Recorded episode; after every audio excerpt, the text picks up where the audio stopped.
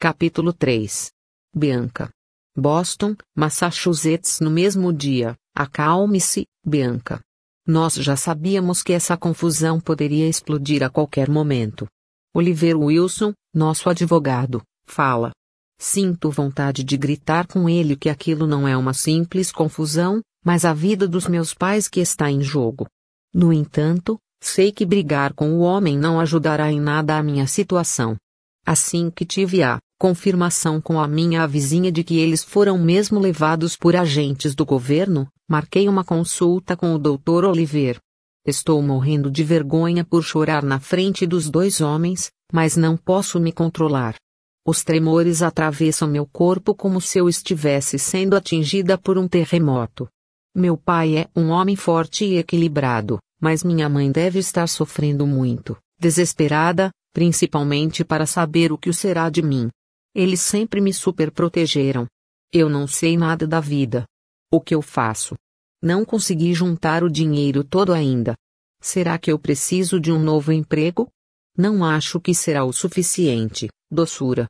Na mesma hora em que ele me chama pelo apelido carinhoso, alguma coisa ruim se desenrola em meu estômago. O Dr. Oliver nunca me tratou assim, antes. Até porque em todas as consultas eu estava com meu pai do meu lado. Finjo que não percebo a mudança no comportamento dele. Como assim não será o suficiente? O senhor disse que nos cobraria 5 mil dólares de entrada e agora só faltam 500. Isso foi antes dos seus pais serem levados para a prisão. Agora o valor é três vezes maior. O que? Isso mesmo que você ouviu. E se o processo de deportação de fato acontecer, o que eu acredito, vai custar ao menos 10 vezes mais para resolvermos tudo. 10 vezes mais? Mas isso são 50 mil dólares. Eu nunca vou conseguir juntar toda essa quantia. Cubro o rosto com as mãos, rezando a Deus para que tudo não passe de um equívoco e que o homem esteja me dizendo os valores errados. Bianca, se esconder do mundo não adiantará. Talvez eu tenha uma solução para você. Agora quem fala comigo é o outro homem. Ele não estava nas minhas consultas anteriores com o Dr. Oliveira e quando cheguei, se apresentou como Jetmir Sheu. Nunca ouvi um nome tão diferente como aquele. Esse senhor não parece americano porque tem um sotaque carregado. Será que ele é advogado também? E se não é, o que está fazendo aqui? Ao levantar o rosto, para encará-los, Penso que deveria ter chamado tia Abigail, uma amiga da minha mãe que sabe de toda a nossa situação, para vir comigo. O jeito com que os dois estão me observando está me incomodando e me desperta a vontade de levantar e sair. Que tipo de solução? Pergunto, focada em meus joelhos.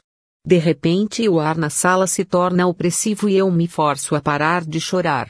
Até onde você estaria disposta a ir para ajudar seus pais?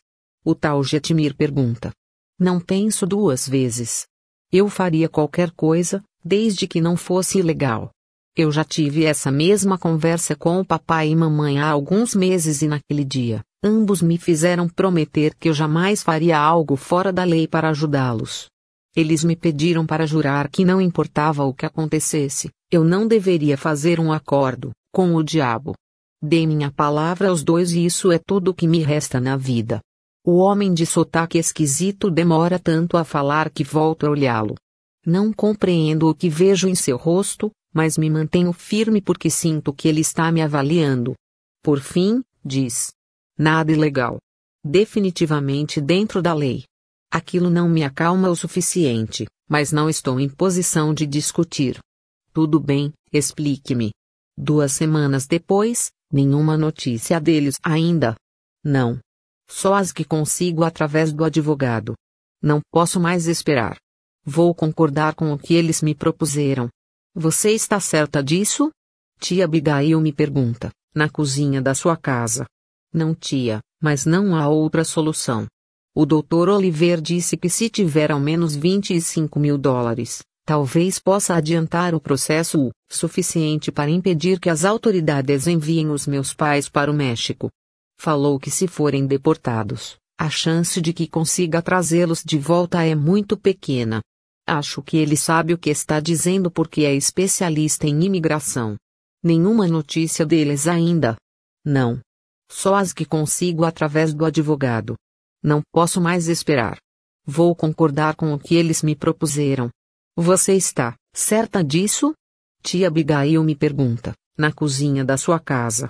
Não, tia, mas não há outra solução. O Dr. Oliver disse que se tiver ao menos 25 mil dólares, talvez possa adiantar o processo suficiente para impedir que as autoridades enviem os meus pais para o México. Falou que se forem deportados, a chance de que consiga trazê-los de volta é muito pequena. Acho que ele sabe o que está dizendo porque é especialista em imigração. É verdade. Precisa ser muito inteligente para se tornar um advogado. Eles estudam muito.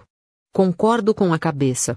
Dr. Oliver falou que assim que acontecer o procedimento, receberei 50% do valor, que seriam esses 25 mil dólares que precisamos. Não há outro jeito? Não. Estou desesperada. Eu já até tentei ir a quatro ou cinco bancos, mas ninguém me concede empréstimos porque não tenho qualquer garantia para dar. Ela passa a mão pelas minhas costas, tentando me acalmar. Você sabe que a minha mãe não quer ir embora, tia Abigail. A vida deles é aqui. Eles nem têm mais parentes lá. Estou tentando o meu melhor para me fazer de forte, mas as lágrimas escorrem sem parar. Eu não tenho feito outra coisa senão chorar desde que eles se foram.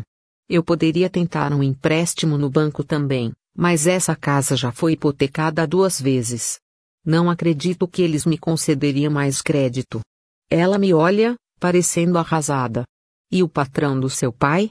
Foi a primeira pessoa que impedi ajuda e ele disse que não poderia fazer nada. É uma decisão muito séria que você está tomando. Vai contra tudo o que acreditamos, meu amor.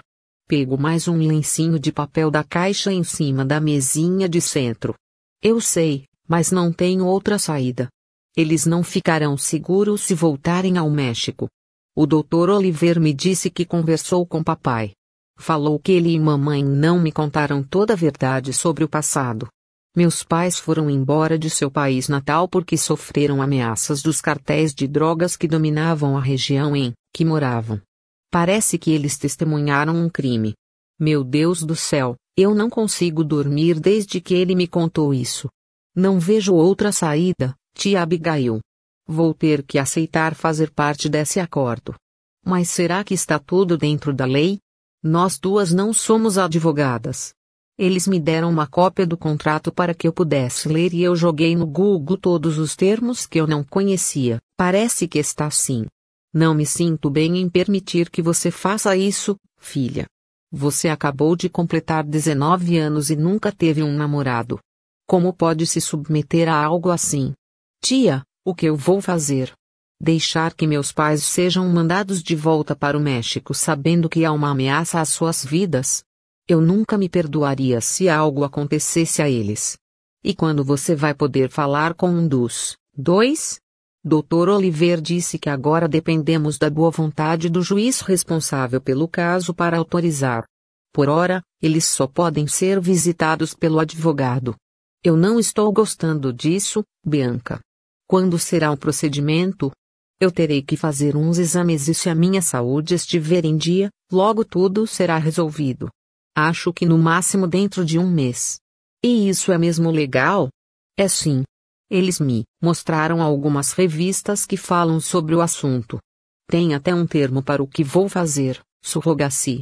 Barriga de aluguel é só o nome popular. Deus que me perdoe, mas isso parece um filme de ficção científica e não a nossa realidade. Seco as lágrimas que teimam em escorrer como se meus olhos estivessem com um vazamento perpétuo. Eu mentiria se não dissesse que estou apavorada, tia Abigail. Também tenho sonhos como todo mundo e nenhum deles inclui algo assim. Eu gostaria de me casar e ter minha família como qualquer moça, mas nunca mais conseguirei dormir se meus pais perderem suas vidas porque não fui corajosa bastante para ajudá-los.